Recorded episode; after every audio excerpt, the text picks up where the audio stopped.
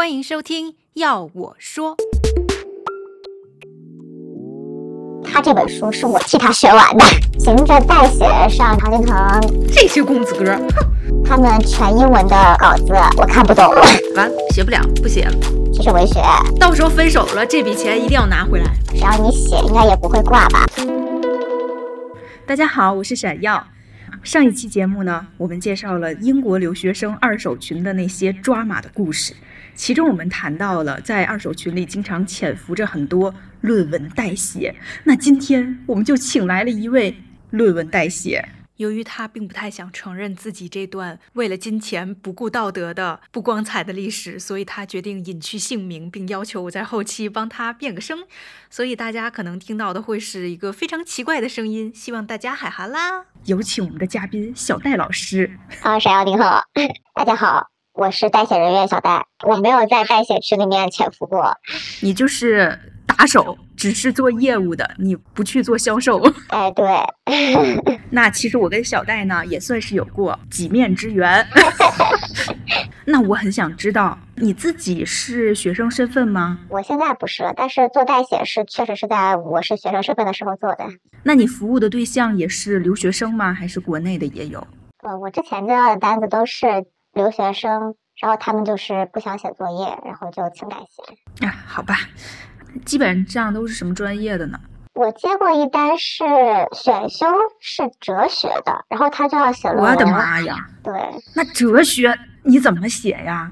因为他们其实一般请代写的，因为我接的主要都是那种选修课的，所以他们其实要求也没有很高，所以就是尽量的就是多查一些资料，比如说看一下它相关的这种课程是涉及到什么方面，然后你就去查这方面的资料，然后到时候你把它 paraphrase 一下就可以了。嗯，那就是各种专业的你都接。嗯，那也没有，比如说那种比较理科的，然后金融这方面的、商科的这方面，我就不行了。我主要接的还是就是文科类的比较多。哦，你本身也是学文科方向的吗？啊，是的，所以就是对这方面可能会了解的更透彻一点吧。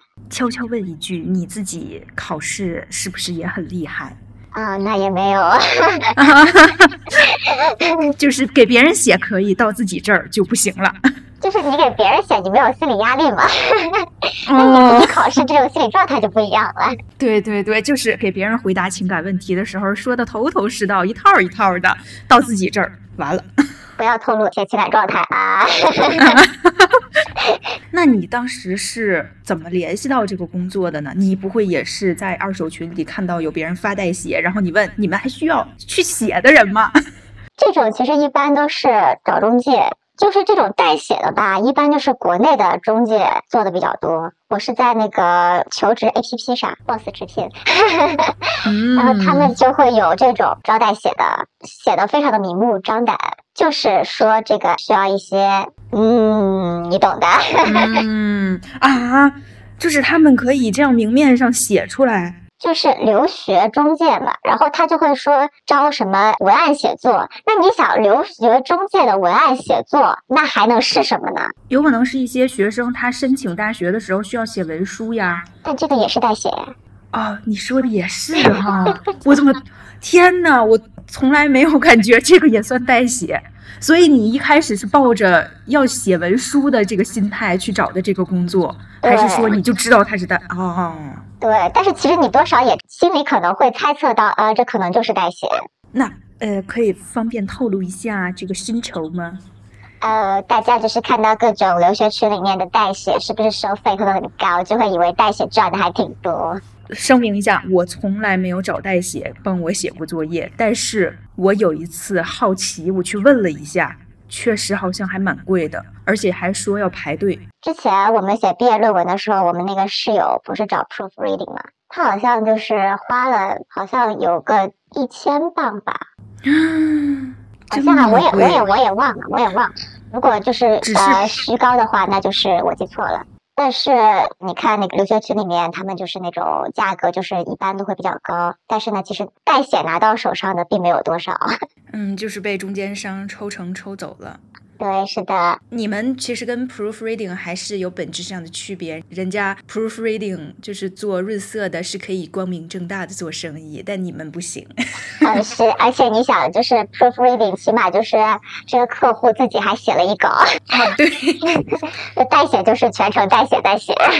那你们内部会讲究什么职业操守之类的？比如说，就你给别人写论文的时候，你也不能说抄袭呀。虽然这个考生本人他是学术不端，但是你们在给他写这个文章的时候，你们是不是也要规避就是那些 integrity 的东西？别人我不知道啊，反正如果我写的话，我会尽量避免就是这种情况的发生吧。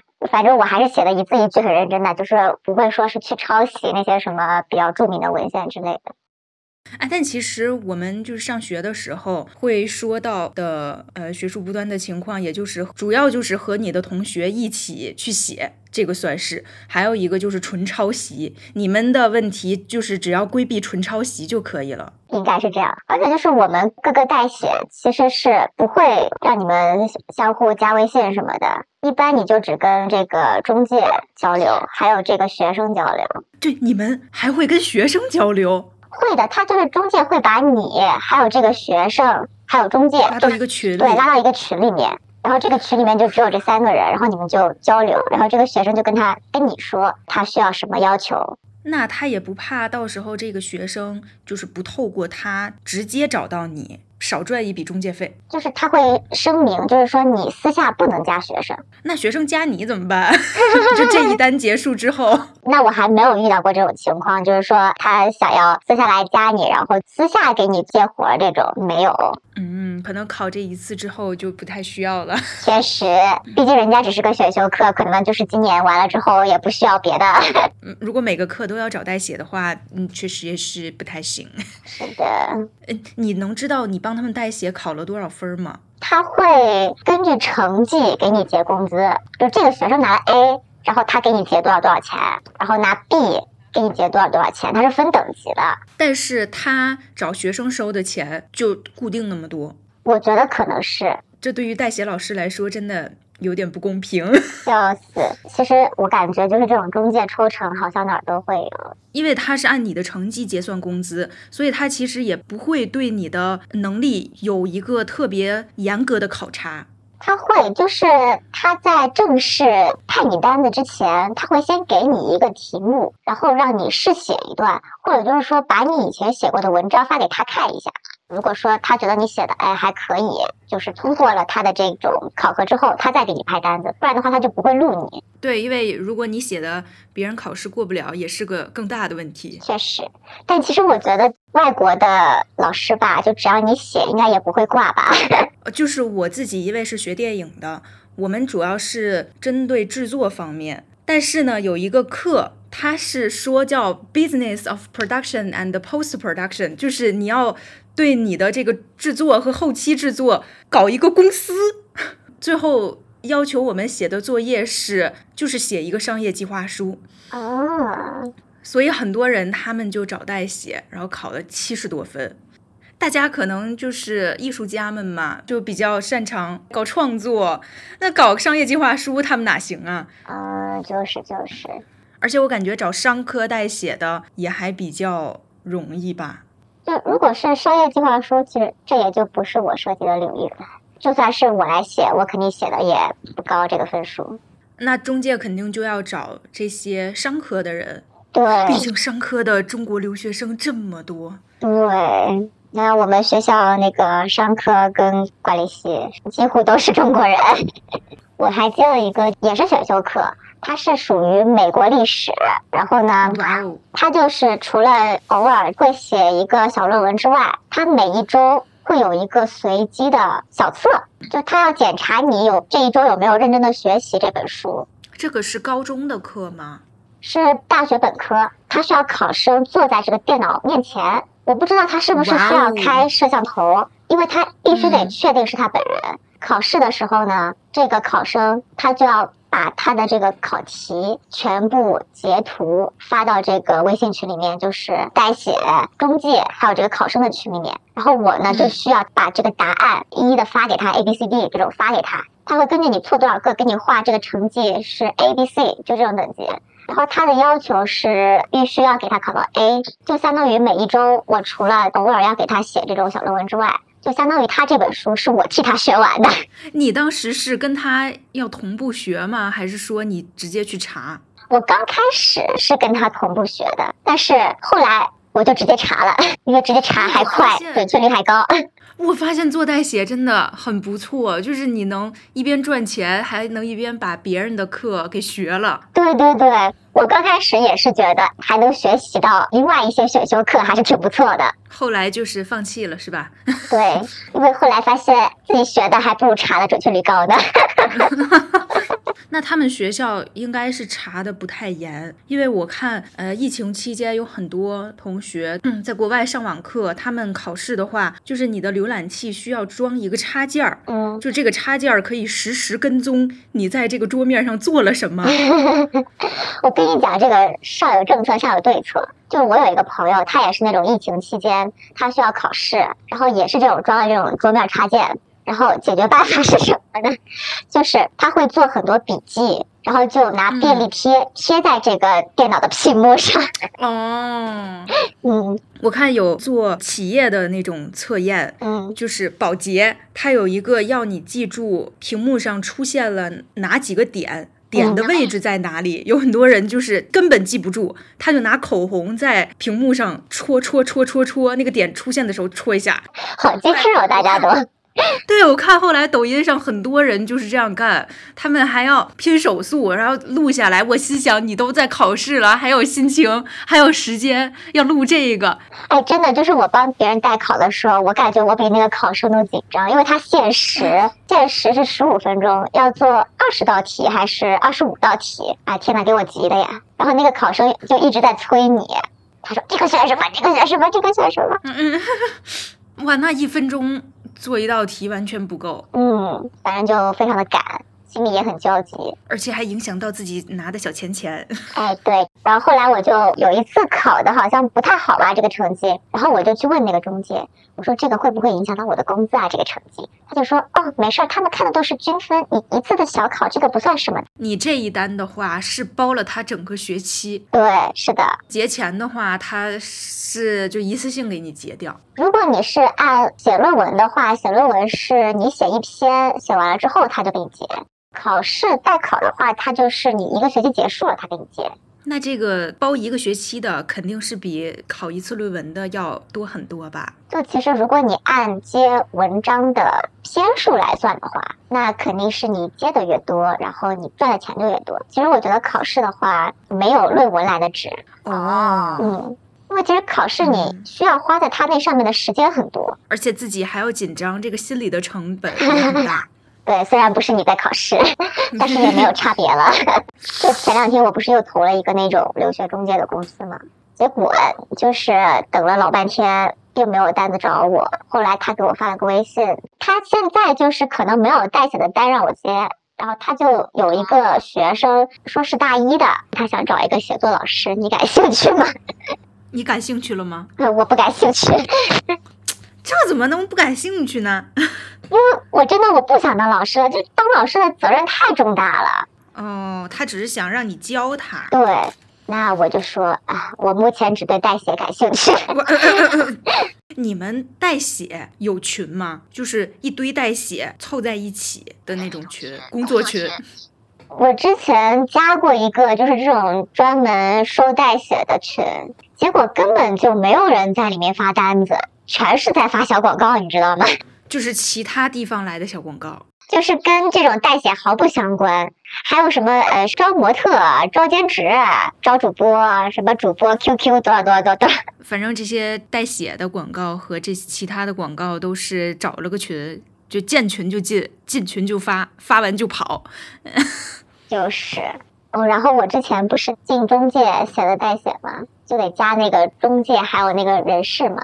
啊，现在我发现中介的那个账号下的人已经换了一批又一批。我的天，人事你们搞得还挺正式哈。那他起码也是个留学中介嘛。就他其实是一个正经的公司。他是个正经的公司，他真的是会给你承包这种留学业务的。天呐，可是他干着这么龌龊的事情。但是我觉得很正常，我感觉就是这种留学的多少都会承包这种业务。哦，对，有一天我在学校里，我正走着呢，就有一个人突然过来问我：“同学你好，需要留学中介吗？”我心想，我都在这上学了，我还需要个屁留学中介呀！也有可能就是留学中介背后蕴含的巨大的含义，就是你需要代写。万一你是本科生，你想在这生个研呢？而且我感觉这边的那个留学中介还真是挺多的。我之前去面试的时候，人事高管他就说，我们这暂时可能没有单子，但是我有一个朋友，他现在那个公司需要招人，我把这个资料发给你，你看一下，看你感不感兴趣。他把资料发给我之后，他就是那种留学中介，他说的这个项目是叫游学项目，就相当于是，哎，他们在这边接国内的单子，然后带这些国内的初高中生来这一边。有一点像带他们去旅游啊、上学啊这种，然后可能就是如果他们感觉好的话，就会在他们这个中介这儿办理，比如说本科或者研究生出国这种项目。那这个中介的主要任务是啥呢？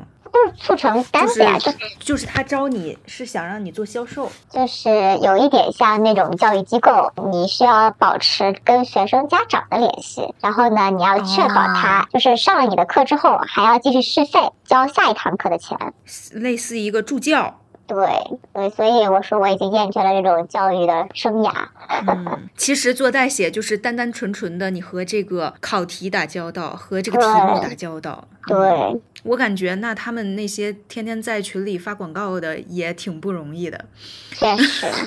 就每天要搜罗各种群，还要跟留学生斗智斗勇。上一期节目和包包聊的是，哎呀，好多中介就直接问你，哎，先假装是来买货的，说同学你这个不错，我能看看怎么样，然后还一还价呀之类的，假装的比较真一点，然后最后说你有没有其他的群可以拉我进去呀？而且很多就是群，不就是你这个代写，只要一发广告，马上就把你踢出去。所以就要不停的搜罗群，他们这种做代写宣传的真可怜。幸好我不用参加这个活动。那你每次看到二手群里出现的这些代写，你会不会感到十分的亲切？你是想问我有什么心理活动是吧？对，更想知道他们能赚多少钱。哦，就跟我从前的收入对比一下。嘿。就我认识几个学导演的，他们有一个学期的作业是要写一个什么新片计划啊。就是我认识的学导演的、学制片的呀，他们有作业是要根据一个剧本，你出一个，比如说拍摄计划，然后你出一个什么 storyboard 之类的。很多人就是不想写，我真的不明白，这是你的创作的基础核心，对 你还不想写，他们就去找代写。代写没有一个接的，说这个东西我们不会，找不着老师给你写，因为这种专业性太强了。你想这种艺术，还有哦，之前有一个就是那种微积分的啊，他问我能不能写，我说这我当然不能接。这种专业性太强的就会很少人接，但是如果就是一旦有人接，这个报酬就会很高。哦，对我之前考雅思的时候。有一个很厉害的教写作的老师，他叫刘什么，就是是个大牛。听他的网课的时候，他就说，当年他在英国读书的时候，那个时候网络还没那么盛行，就大家都买那种华人小报，会有一个特别大的版面刊登代写的。他在伦敦上学的时候，生活费都是靠那个赚的。天呐，那说明当年代写也非常的挣钱。当年能出国留学的，也就是家里肯定很有钱，并且自己也得有很强的能力才行，不像现在都是水数。在那个年代都有人找代写，而且那个年代他还在伦敦。就是留学生里不是有很多来了之后一两个月就成为情侣的男男女女吗？嗯，有些人就是会给自己的对象写论文，我觉得这个也应该收钱。天哪，这就应该收钱。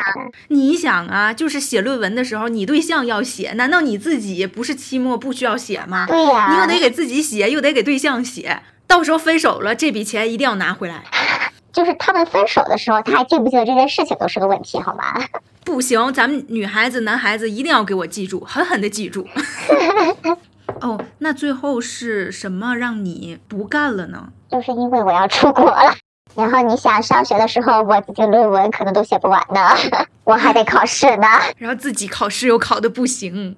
对呀，我还真的有第二单那种考试的想要找我接单，结果你婉拒了哈。啊，对，婉拒了哈。我说对不起，我自己也要考试哈。那这个第二单再来找你的，还是通过中介？对，还是直接中介找的我。他说也有这种跟上次一样，研究生有一个选修课，需要也是你学了之后帮他考试的这种。哦，我特别想知道，因为我我们自己写论文的时候会拖延拖延再拖延。嗯，前十天的时候写个百分之三十，最后一天晚上写百分之七十。嗯，你给别人写论文也是这种状态吗？就看他给什么题目，因为其实他上次给我那个哲学的题目，我觉得很有意思。嗯，虽然我对他一窍不通。具体是什么？我有点忘了，看一下我还能找着他吗？他还在我的电脑里。当年真的找了可多这种参考资料的。哦，是那个柏拉图的洞穴理论。哇，这个题目闻所未闻，是吧？我之前我收到的时候，我也是闻所未闻。我说这是个啥呀？我都懵了。但是你了解了之后，就发现 amazing。对它其实我感觉就有一点像是个阅读理解。就是你根据这个预言说一说，你从这个预言之中有什么看法？但其实我也只是去找了很多资料，然后 paraphrase 了一下。最后考的咋样呢？反正钱是收到了，他没跟我说多少分。你觉得是一个中档还是高档低档？我觉得我写的还可以。这个论文是按字数算的，我好像写了一千多个字，一百三十块钱好像是。那看来你对这个。洞穴理论还是有很深的见解啊，并没有，是百度和谷歌对它有比较高的认知。就是最近不是很流行这些 AI 写作 ChatGPT 吗？啊，其实像这种，你其实主要也是靠搜索引擎。嗯，其实也许这种后来他们就不太需要再去花大价钱找代写了，就直接 ChatGPT 帮我生成一篇。但我觉得比较普遍的话题可以，你说比较有专业性质的那种可能不行。对对对，我也感觉是因为之前看有人用它写论文，就说他给你全部写出来一篇，连文献都给你引用好了，但是后面一查，发现那个引用的文献其实都是瞎编的。你要真是用它那个，就倒了大霉了。但是我不知道现在新出的那个 GPT Four 它怎么样。而且我觉得，如果想用它来做一些艺术创作，比如说写个剧本、写个故事什么的，可能。稍微有一点不太好用吧，因为我试过，我把我已经写好的一个开头给他，让他写出一个完整的故事，就是给我结一下尾，写一下后续的发展。但是我发现，他就只是在我的那个开头的基础上，增添了一些毫无必要的形容词，他就相当于说把我的故事给抻长了一些，做了一个扩写。其实这个故事本质上还是没有变，什么新东西都没有加进去，最后呢草草收尾，所以我就大失所望。我估计 就是这些学导演的、学编剧的，可能也得大失所望了，就是 代写找不着，连 AI 都没有办法帮他们写作业，太惨了。然后后来我上研究生的时候。我就会经常这种写论文的时候呢，啊，也就会给我的同学们看一看他们的论文有没有什么错误，然后给他们改动一下、润色一下。很多时候他们发给我他们这个原稿的时候呢，我就有一些焦头烂额，因为就是他们这个全英文的稿子我看不懂 啊，所以我就说能不能把你的中文原稿也发给我一下？哦，其实他们。我发现真的很多留学生就是写论文不直接写英文，就是先写出中文，然后最后翻译出来。是的，是的，他们就很多机翻翻的非常的明显，所以我得看他们的中文原稿，我得给他们逐个字逐个字的改。那你就不仅要搞自己的，还要搞他们的。嗯，结果他们还考的比你高。哎，确实说到了点子上。对，我有一次和两个朋友一起写论文。我们没有一起写啊，我们只是共同在一个房间里面写，而且我们考的是不同的科目。我就看到他俩中文先打出来，然后在那儿说啊，我就快写完了，我已经写了多少多少个字了。因为中文你写出来就是会比英文的多上好几千。对，我一听什么，就是他要求，比如说三千字，都已经写了五千了，这是要干嘛？结果说别急别急，只是中文而已。其实我觉得还不如直接用英文写，因为你中文写了之后，你得去翻译，翻译完了之后你还得改。因为我们母语它就是会比较容易的能写出长难句。对，但是英语我们就只能写出简单句。我反正每次写论文，我都不会说先写中文，我就是简单句的英文往上堆。是的，是的，是的。但这样子反而老师更容易看得明白。就是我写毕业论文的时候，刚开始写的时候，哇，我觉得我写的可好了。结果我用英文写完之后，我发现，哎，字数不够，就开始凑字数，就一开始一直凑，一直凑，结果凑到后面，我就觉得我这个论文的感觉越写越不好，越写越不好。嗯嗯，果然又又凑出了一篇学术垃圾，最后分也不高。就是这个写论文拖延的事儿，你一般接待写的话，你对自己的时间规划是怎么样的呢？反正我会尽量的不要说在当天给他交吧，我可能就提前个一两天给他交。嗯，那一般他们都会在什么时候给你题目呢？他应该就是这个考题出了之后就开开始给我题目。也就是说，他拿到了这个论文，他一看完了写不了，不写了，嗯，直接找代写。对。啊，天哪，这就是自己连思考都不思考一下。但我也有试过，是我朋友，他说他的朋友想找代写，但他那个情况就是他第二天就要交了，这其实很难。对，非常的难。我说我干不了。就是你会不会有那种心情？明明他什么努力都没付出，只有你在付出努力，但最后他得到了高分，成功的拿到了藤校的毕业证，那也有我努力的一部分，没关系，我收到了钱，就你也不会觉得很不甘心。不会。就别人的人生跟你有什么关系呢？确实啊，那你心态还是很不错。对他要是凭着代写上这种常青藤毕业了之后，那他总不能还要靠一个别人给他当替身吧，对吧？其实文学，就是家里给安排工作嘛，回到家里当太子爷。算了，他的人生跟我没有关系。那你的心态很不错。你会有吗？如果你当代写的话，我肯定会有。我会想，凭什么？凭什么呀？哎呀，这些公子哥，哼！我现在的一个心态就是，我所拥有的就是最好的。当然，我还想拥有更多，那就得继续努力了。啊，向你学习，向我学习吧。哦，我想知道，如果你得知你的孩子找代写，你会不会杀了他？这个首先，你不会有孩子。是的，哎呦，怎么就把我的心里话说出来呢？比如说你的弟弟找代写，你会不会杀了他？我的弟弟要是找代写，找代写都不找我，真的是，反正都是给钱，为什么要给外人？就是，我还真给我弟弟写过作业，他不是高中生嘛，然后他作业就特别多，他是理科生，政治作业又给他布置的非常多。我妈就说，那要不你给他 抄一下答案？哦，就只是抄答案，对对对你只是答案的搬运工。对我只是答案的搬运工。我们这个小戴老师，他们家不是一个重男轻女的家庭啊。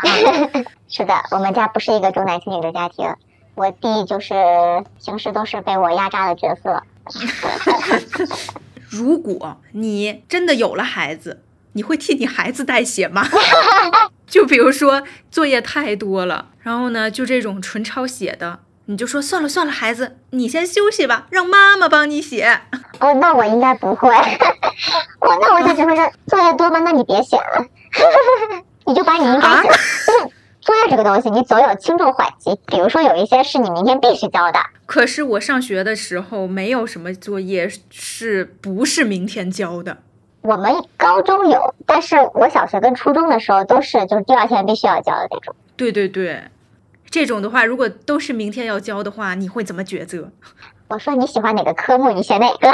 多么开明的妈妈，可是你却不想拥有孩子。是的，我不想拥有孩子，一个人多爽啊！那你会是那种孩子今天假装不舒服被你发现了，他就跟你说：“妈妈，我其实就是不想上学。”你会说：“嗯，那算了，嗯，别去了。今天妈妈帮你撒谎。我不知道，但是我小时候干过这种事情。嗯，不乖哦。小时候撒谎逃学，长大了帮人代写。我小时候真的是，我不想去上幼儿园，我就跟我外婆说，我真的不想去。我说我哪疼我哪疼。好的，这期就先聊到这儿吧，我们下期再见。